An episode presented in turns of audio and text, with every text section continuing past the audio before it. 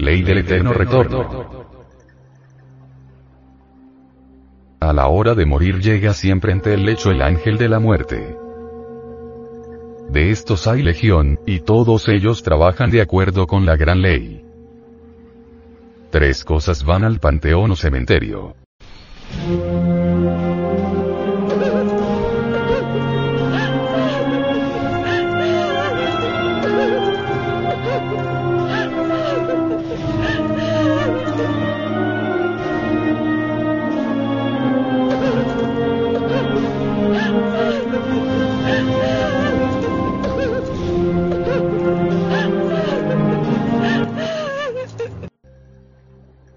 Primero. El cadáver físico. Segundo. El cuerpo vital, este se escapa del cuerpo físico con la última exhalación, tal vehículo flota ante el sepulcro y se va descomponiendo lentamente a medida que el cuerpo físico se desintegra. Tercero. La expersonalidad. Esta, indiscutiblemente puede a veces escaparse de entre la tumba y ambular por el panteón o dirigirse a algunos lugares que le son familiares. El fondo vital es indispensable para la vida, no hay duda de que la expersonalidad se disuelve lentamente a través del tiempo. No existe ningún mañana para la personalidad del muerto. Esta en sí misma es perecedera. Aquello que continúa, aquello que no va al sepulcro, es el ego, el mí mismo, el sí mismo, el yo de la psicología experimental, el pecado. La muerte en sí misma es una resta de quebrados. Terminada la operación matemática solo quedan los valores. Obviamente, las sumas de valores se atraen y repelen de acuerdo con la ley de la imantación universal, flotan en la atmósfera del mundo.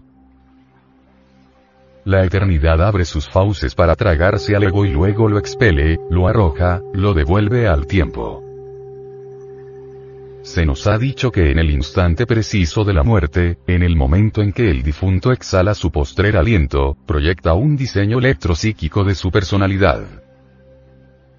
Tal diseño continúa en las regiones suprasensibles de la naturaleza, y más tarde viene a saturar el óvulo fecundado. Así es como el retornar, al regresar, al reincorporarnos en un nuevo cuerpo físico, venimos a poseer características personales muy similares a las de la vida anterior. Eso que continúa después de la muerte no es pues algo muy hermoso. Aquello que no es destruido con el cuerpo físico, no es más que un montón de diablos, de agregados psíquicos, de defectos. Lo único decente que existe en el fondo de todas esas entidades cavernarias que constituyen el ego, es la esencia, la psiquis, eso que tenemos de alma. Al regresar a un nuevo vehículo físico entra en acción la ley del karma, pues no existe efecto sin causa, ni causa sin efecto. Los ángeles de la vida se encargan de conectar el cordón de plata con el zoospermo fecundante. Incuestionablemente, muchos millones de zoospermos se escapan en el instante de la cópula, mas solo uno de ellos goza del poder suficiente como para penetrar en el óvulo, a fin de realizar la concepción. Esta fuerza de tipo muy especial, no es un producto del acaso o del azar. Lo que sucede es que está impulsado desde adentro en su energetismo íntimo por el ángel de la vida, que en tales instantes realiza la conexión de la esencia que retorna. La esencia viene a quedar, pues, conectada con la célula germinal por medio del cordón de plata. Y como quiera que tal célula se divide en dos, y las dos en cuatro, y las cuatro en ocho, y así sucesivamente para el proceso de gestación fetal, es claro que la energía sexual se convierte de hecho en el agente básico de tal multiplicación celular. Esto significa que en modo alguno podría realizarse el fenómeno de la mitosis sin la presencia de la energía creadora. El desencarnado, aquel que se prepara para tomar un nuevo cuerpo físico, no penetra en el feto. Solo viene a reincorporarse en el instante en que la criatura nace, en el momento preciso en que realiza su primera inhalación. Muy interesante resulta que con la postrera exhalación del moribundo viene la desencarnación, y que con la primera inhalación reingresamos a un nuevo organismo. Es completamente absurdo afirmar que uno escoge en forma voluntaria el lugar en donde debe renacer. La realidad es muy diferente. Son precisamente los señores de la ley, los agentes del karma, quienes seleccionan para nosotros el sitio exacto, hogar, familia, nación, etc. Donde debemos reincorporarnos, retornar.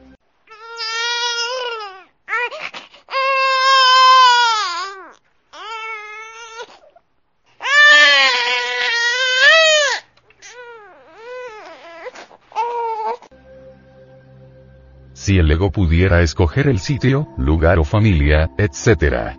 Para su nueva reincorporación, entonces los ambiciosos, orgullosos, avaros, codiciosos, buscarían los palacios, las casas de los millonarios, las ricas mansiones, los lechos de rosas y de plumas, y el mundo sería todo riqueza y suntuosidad no habría pobres, no existiría el dolor ni la amargura, nadie pagaría karma, todos podríamos cometer los peores delitos sin que la justicia celestial nos alcanzara, etcétera, etcétera, etcétera. La cruda realidad de los hechos es que el ego no tiene derecho a escoger el lugar o la familia donde debe nacer. Cada uno de nosotros tiene que pagar lo que debe. Escrito está que el que siembra rayos cosechará tempestades. Ley es ley, y la ley se cumple. El ego, lo siniestro que llevamos en nuestro interior psicológico. Es pues muy lamentable que tantos escritores famosos de la espiritualidad contemporánea, afirmen en forma enfática que cada cual tiene derecho a escoger el sitio donde debe renacer. Lo que hay más allá del sepulcro es algo que solamente pueden conocer los hombres despiertos, aquellos que ya disolvieron el ego, la gente verdaderamente autoconsciente. En el mundo existen muchas teorías, ya de tipo espiritualizado o ya de tipo materializado, y el razonamiento subjetivo de los humanoides intelectuales da para todo. Lo mismo puede crear teorías espiritualizadas que materializadas. Los homúnculos racionales pueden elaborar dentro de su encéfalo cerebral, mediante los procesos lógicos más severos, una teoría materialista como una espiritualista, y tanto en una como en la otra, tanto en la tesis como en la antítesis, la lógica de fondo es realmente admirable. Incuestionablemente, la razón, con todos sus procesos lógicos, como facultad de investigación, tiene un principio y un fin, es demasiado estrecha y limitada, pues como ya dijimos, se presta para todo, sirve para todo. Lo mismo para la tesis que para la antítesis. Ostensiblemente, los procesos de cerebrización lógica no son por sí mismos convincentes, por el hecho concreto de que con ellos se puede elaborar cualquier tesis espiritualizada o materializada, demostrando ambas el mismo vigor lógico, ciertamente plausible para todo razonador humanoide. No es posible que la razón conozca verdaderamente nada de lo que está más allá y de eso que continúa después de la muerte. Ya don Emmanuel Kant, el gran filósofo alemán, demostró con su gran obra titulada La crítica de la razón pura, que la razón por sí misma no puede conocer nada sobre la verdad, sobre lo real, sobre Dios, etcétera, etcétera, etcétera. No estamos nosotros lanzando al aire ideas a priori. Lo que estamos diciendo con tanto énfasis puede ser documentado con la citada obra del filósofo mencionado. Obviamente, tenemos que descartar a la razón como elemento de cognición idónea para el descubrimiento de lo real. Archivados los procesos razonativos en esta cuestión de metafísica práctica, sentaremos desde ahora mismo una base sólida para la verificación de eso que está más allá del tiempo, de aquello que continúa y que no puede ser destruido con la muerte del cuerpo físico. Estamos aseverando algo que le consta a cualquier verdadero gnóstico de conciencia despierta, algo que han experimentado en ausencia de la razón. La razón no puede conducirnos jamás a la verdad en los antiguos tiempos, antes del sumergimiento del continente Atlante, las gentes tenían desarrollada esa facultad del ser conocida con el nombre de percepción instintiva de las verdades cósmicas. Después del sumergimiento de ese antiguo continente, esa preciosa facultad entró en el ciclo involutivo, descendente, y se perdió totalmente. Es posible regenerar esa facultad mediante la disolución del ego. logrado tal propósito, podremos verificar por sí mismos, en forma autoconsciente, la ley del eterno retorno de todas las cosas. Indubitablemente, la citada facultad del ser nos permite experimentar lo real, eso que continúa, lo que está más allá de la muerte, del cuerpo físico, etcétera, etcétera, etcétera. Hablando sinceramente y con el corazón en la mano, podemos decir lo siguiente. Los difuntos viven normalmente en el limbo, en la antesala del infierno, en la región de los muertos, astral inferior, región plenamente representada en todas esas grutas y cavernas subterráneas del mundo, que unidas o entrelazadas íntimamente, forman un todo en su conjunto. Es lamentable el estado en que se encuentran los difuntos. Parecen sonámbulos, tienen la conciencia completamente dormida, ambulan por todas partes y creen firmemente que están vivos. Ignoran su muerte. Después de la desencarnación, los tenderos continúan en sus tiendas, los borrachos en las cantinas, las prostitutas en los prostíbulos, etcétera, etcétera. Sería imposible que gentes así, sonámbulos de esta clase, inconscientes, pudieran darse el lujo de escoger el sitio donde deben renacer. Lo más natural es que estos nazcan sin saber a qué hora ni cómo, y mueran completamente inconscientes. Las sombras de los fallecidos son muchas. Cada desencarnado es un montón de sombras inconscientes. Un montón de larvas que viven en el pasado, que no se dan cuenta del presente, que están embotelladas entre todos sus dogmas, en las cosas rancias del ayer, en las ocurrencias de los tiempos idos, en los afectos, en los sentimentalismos de familia, en los intereses egoístas, en las pasiones animales, en los vicios, etcétera, etcétera. Al renacer, la esencia se expresa durante los primeros tres o cuatro años de la infancia, y entonces la criatura es hermosa, sublime, inocente, feliz.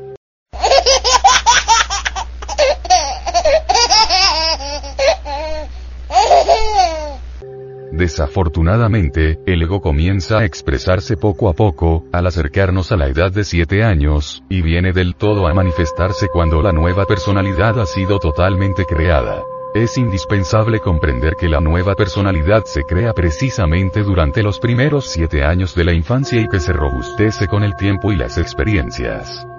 La conciencia debe liberarse de las cadenas del ego. La personalidad es energética, no es física, como pretenden muchas personas, y después de la muerte se descompone lentamente en el panteón, hasta desintegrarse radicalmente. Antes de que la nueva personalidad se forme totalmente, la esencia puede darse el lujo de manifestarse con toda su belleza, y hasta hace que los niños pequeños sean ciertamente psíquicos, sensitivos, clarividentes puros, etcétera, etcétera. Cuán felices seríamos todos si no tuviéramos ego, si solo se expresara en nosotros la esencia. Indiscutiblemente, entonces no habría dolor, la tierra sería un paraíso, un Edén, algo inefable, sublime. El retorno del ego a este mundo es verdaderamente asqueante, horripilante, abominable. El ego, en sí mismo, irradia ondas vibratorias siniestras, tenebrosas, nada agradables. Toda persona, en tanto no haya disuelto el ego, es más o menos negra, aunque presuma de santidad y de virtud. El incesante retorno de todas las cosas es una ley de la vida, y lo podemos verificar de instante en instante y de momento en momento retorna la Tierra a su punto de partida cada año, y entonces celebramos el año nuevo. Retornan todos los astros a su punto de partida original. Retornan los átomos dentro de la molécula a su punto inicial. Retornan los días, retornan las noches. Retornan las cuatro estaciones. Primavera, verano, otoño e invierno. Retornan los ciclos, kalpas, yugas, mahambantaras, etc. Es pues, la ley del eterno retorno algo indiscutible, irrefutable, irrebatible. Incuestionablemente, la expersonalidad es de mayor duración que el fondo vital eliminado. Queremos con esto afirmar que el cuerpo vital se va descomponiendo conforme el físico se va desintegrando en la sepultura. La personalidad es diferente. Como quiera que se vigoriza a través del tiempo con las distintas experiencias de la vida, obviamente dura más. Es una nota energética más firme. Suele resistir durante muchos años. No es exagerado en modo alguno afirmar que la personalidad descartada puede sobrevivir por siglos enteros. Resulta curioso contemplar a varias personalidades descartadas platicando entre sí. Estamos hablando ahora algo que usted, amable oyente, puede parecerle extraño pero muchos hombres reales, en el sentido exacto de la palabra, hombres 100% con conciencia despierta nos han informado con gran verdad que han podido contar hasta 10 personalidades descartadas correspondientes a un mismo dueño, es decir, a 10 retornos de un mismo ego. Las han visto en intercambio de opiniones subjetivas, reunidas entre sí, por afinidad psíquica. La conciencia embutida dentro del ego, sueña sin embargo, queremos aclarar un poco más esto para evitar confusiones. Hemos dicho que uno no nace con la personalidad, que debe formarla, que esto es posible durante los siete primeros años de la infancia. También hemos afirmado que en el instante de la muerte, tal personalidad va al panteón y que a veces ambula dentro del mismo, o se esconde entre su sepultura. Pensad ahora, amable oyente, por un momento, en un ego que después de cada retorno se escapa del cuerpo físico. Es claro que deja tras de sí a la personalidad. Si reunimos, por ejemplo, 10 vidas de un mismo ego, tendremos 10 personalidades diferentes, y éstas pueden reunirse por afinidad para platicar en los panteones, y hacer intercambio de opiniones subjetivas. Indubitablemente, tales expersonalidades se van debilitando poco a poco, se van extinguiendo extraordinariamente hasta desintegrarse por último, radicalmente. Empero, el recuerdo de tales personalidades continúa en el mundo causal, entre los archivos acásicos de la naturaleza. El cuerpo vital, asiento básico de la vida orgánica, ha sido diseñado por los agentes de la vida de acuerdo con la ley de causas y efectos. Aquellos que en su pasada existencia acumularon deudas muy graves, podrán nacer con un cuerpo vital defectuoso, el cual, como es muy natural, servirá de base para un cuerpo también defectuoso. Los mentirosos pueden nacer con un cuerpo vital deformado, dando por resultado un vehículo físico monstruoso o enfermizo. Los viciosos podrán nacer con cuerpos vitales manifiestamente degenerados, lo cual dará base para cuerpos físicos también degenerados. Ejemplo. El abusador pasionario sexual, a la larga, puede nacer con un cuerpo vital indebidamente polarizado. Esto motivará un vehículo homosexual o una forma femenina lesbiana. Indudablemente, homosexuales y lesbianas, son el resultado del abuso sexual en pasadas existencias. El alcohólico puede nacer con un cerebro vital anómalo, defectuoso, el cual podría servir de fundamento a un cerebro también defectuoso. El asesino, el homicida, aquel que incesantemente repite tan horrendo delito, a la larga puede nacer inválido, cojo, paralítico, ciego de nacimiento, deformado, horripilante, asqueante, ideático, o definitivamente, loco. Es bueno saber que el asesinato es el peor grado de corrupción humana, y de ninguna manera podría el asesino retornar con un vehículo sano.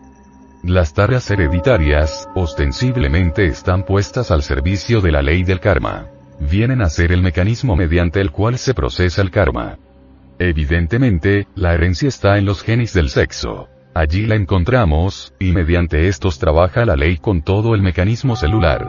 Es bueno comprender que los genes controlan la totalidad del organismo humano. Se hallan en los cromosomas, en la célula germinal. Son el fundamento de la forma física. Cuando estos genes se encuentran en desorden, cuando no existe la formación natural legítima de ellos, indiscutiblemente originan un cuerpo defectuoso, y esto es algo que ya está demostrado. Las tareas hereditarias son el resultado del karma el ego pluralizado es mente. Ya hemos hablado claramente, ya hemos dicho que el animal intelectual, equivocadamente llamado hombre no tiene mente, sino mentes. Irrefutablemente, los diversos agregados psíquicos que componen el ego, no son más que diversas formas mentales, pluralización del entendimiento, etc. Al retornar todo ese conjunto de mentes o yo pendencieros y gritones, suele suceder que no todos regresan. De una suma total de agregados psíquicos, algunos de estos ingresan a la involución sumergida del reino mineral, o se reincorporan en organismos animales, o se adhieren a determinados lugares, etcétera, etcétera, etcétera. Después de la muerte, cada uno de estos agregados vive en sus propias ocurrencias y deseos, siempre en el pasado, nunca en el presente. No olvide usted, fino amigo, que el yo es memoria, que el yo es tiempo, que el yo es un libro de muchos tomos. Es importante llegar a entender que el animal intelectual, equivocadamente llamado hombre todavía no es un ser logrado. Esto significa que uno es un punto matemático en el espacio, que accede a servir de vehículo a determinadas sumas de valores. Cada sujeto es un pobre animal pensante condenado a la pena de vivir, una máquina controlada por múltiples agregados psíquicos infrahumanos y bestiales. Lo único digno que hay dentro de cada uno de nosotros es la esencia, el material psíquico, la materia prima para fabricar alma, y esta, desafortunadamente, está enfrascada entre todos estos agregados psíquicos inhumanos. Ser hombre es algo muy diferente. Para esto se necesita desintegrar al ego y fabricar los cuerpos existenciales superiores del ser. Cuando hablamos de agregados psíquicos nos referimos a formas mentales, es claro que tales agregados son ciertamente cristalizaciones de la mente. Lamentamos que por estos tiempos del Kali Yuga, la edad de hierro, las gentes se han dedicado al mentalismo y por aquí, por allá y acuya encuentra uno en las librerías millares de libros hablando maravillas sobre el borrico de la mente. Lo interesante de todo esto es que Jesús el Gran Kabir montó en el borrico la mente, para entrar en la Jerusalén celestial en Domingo de Ramos. Así lo explican los evangelios. Así lo dicen, pero la gente crucifica a Jesús el Cristo, y adora al burro. Así es la humanidad, así es esta época de tinieblas en que vivimos. Los mentalistas, quieren escaparse por puerta falsa. ¿Qué es lo que quieren desarrollar los mentalistas? La fuerza mental. La fuerza del burro. Mejor sería tornarse comprensivos, montar en este animal y domarlo con el látigo de la voluntad. Así cambiarían las cosas y nos haríamos buenos cristianos, ¿verdad? ¿Qué es lo que quieren desarrollar los mentalistas? La fuerza del ego mental. Mejor es que lo desintegren, que lo reduzcan a polvareda cósmica. Así resplandecería el espíritu en cada uno de ellos. Desafortunadamente, las gentes de estos tiempos ya no quieren nada con el espíritu. Ahora, hincados de rodillas, besan las patas del borrico, el asno, y en vez de purificarse, se envilecen miserablemente. Si las gentes supieran que no tienen cuerpo mental y que lo único que poseen es una suma de agregados psíquicos, asqueantes cristalizaciones mentales, y si en vez de fortificar y de robustecer a esos yoes bestiales los desintegran, entonces sí trabajarían para bien de sí mismos, para su propia felicidad y la de los demás. Empero, desarrollando la fuerza de la bestia, el poder siniestro del ego mental, lo único que consiguen es volverse cada día más tenebrosos, izquierdos, abismales. Nosotros decimos a la humanidad entera que reduzcan a cenizas a su ego mental, que luchen incansablemente por libertarse de la mente. Así alcanzarán la bienaventuranza.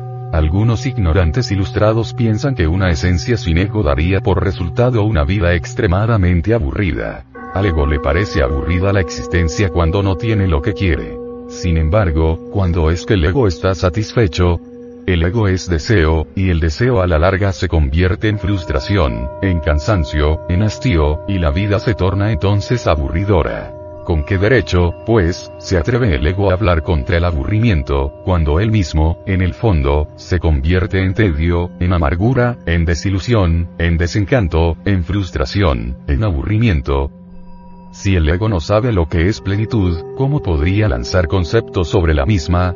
Incuestionablemente, muerto el ego, reducido a cenizas, lo único que queda en nosotros es la esencia, la belleza, y de esta última deviene la felicidad, el amor, la plenitud.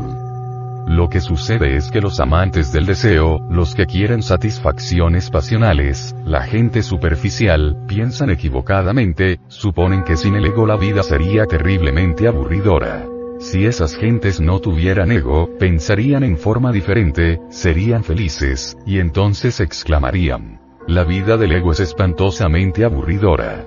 ¿Creéis acaso que es muy delicioso retornar incesantemente a este valle de amarguras para llorar y sufrir continuamente?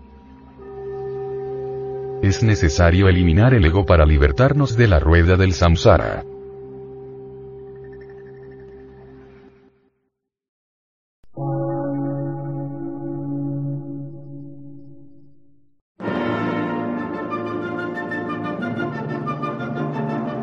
Emisora, gnóstica, transmundial. Por una nueva civilización y una nueva cultura, sobre la faz de la Tierra.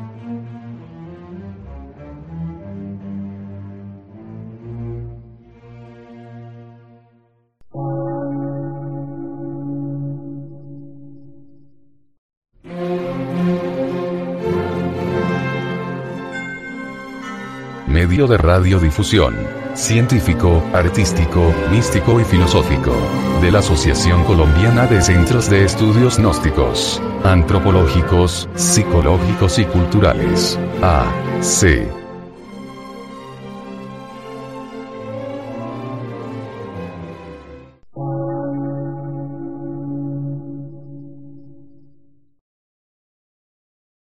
Lectura en movimiento. Difusión sin fronteras.